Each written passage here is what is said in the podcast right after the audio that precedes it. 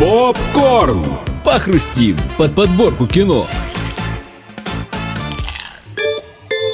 Не так давно Netflix сообщил о старте разработки сериала по Assassin's Creed, представив логотип проекта. Анонс стал частью масштабной сделки между Netflix и Ubisoft. К тому же стриминговый сервис будет производить не только новый сериал, но и анимационные проекты по вселенной. Никаких дополнительных подробностей не раскрыли. Будет ли это экранизация какой-то конкретной части или полностью новая история, пока непонятно. Ну а мы решили в этот раз составить подборку лучших фильмов по видеоиграм. Задача сложная, но выполнимая. У микрофона Данил Бодров, заряжай Включай киноленту.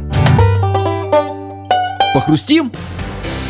И начнем с относительно свежего фильма «Соник в кино». 20 минут назад выброс энергии обесточил северо-восточное побережье Тихого океана. Кто здесь? Я Соник. Маленький синий сгусток суперэнергии. В запредельно красивой упаковке.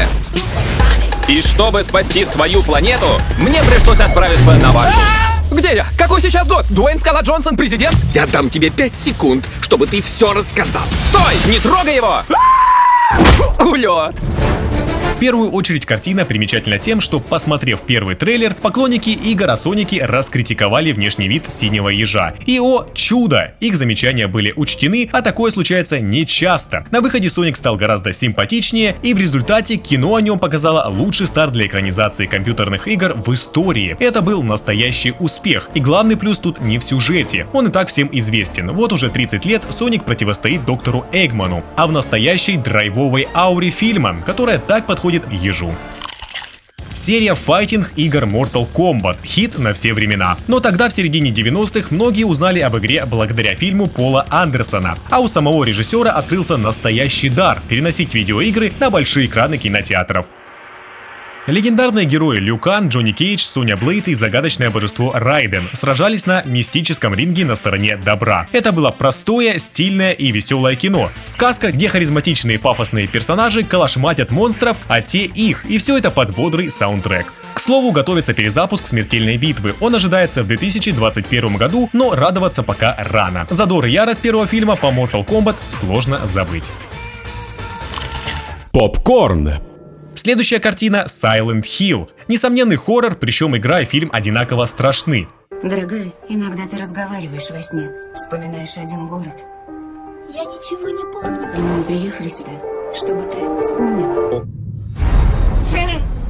Шерон! Люди, помогите! Добро пожаловать в Silent Hill. Шерон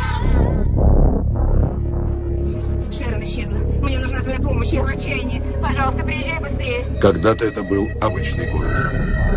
Сайлент Хилл, город обреченных. Пожар начались 30 лет назад. Но этот город преобразило зло.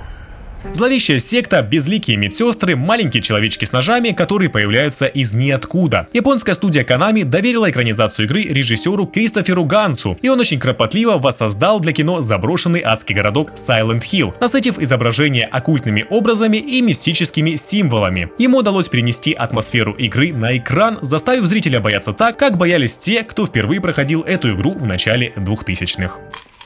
В деле адаптации видеоигры всегда можно выбрать на главную роль правильную звезду, а потом ярко подсветить ее софитами, пусть даже в ущерб сюжету. Время практически на исходе. И в случае неудачи придется ждать еще пять тысяч лет. Что ж, не знаю, как вы, но я не готов выделить столько времени на данный проект. Грядет парад планет. Иллюминаты поклялись воскресить своих предков. Время остановится. Ты слышал о вековых часах? Они даруют владельцу силу света. И судьба человечества зависит лишь от одного человека. Не начинай.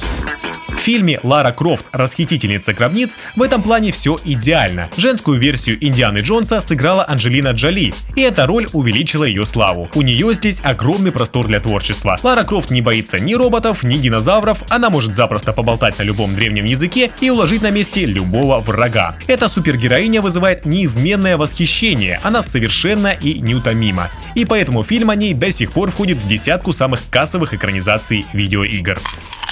А завершать будем не одним фильмом, а целой франшизой. «Обитель зла» просуществовала на экранах более 10 лет. Она началась в 2002 году, а ее последняя глава закрылась только в 2016.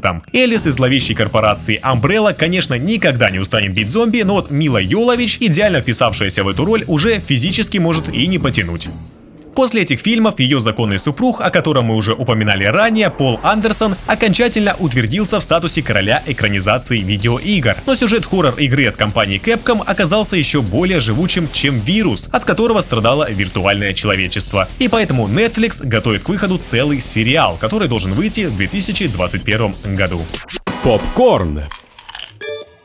У каждого свои взгляды на кино, и даже самые известные киноакадемии оценивают фильмы по-разному. Поэтому единственный верный путь – самому ознакомиться с той или иной лентой. Всем приятного просмотра и до следующей недели. Похрустим под подборку кино. Попкорн.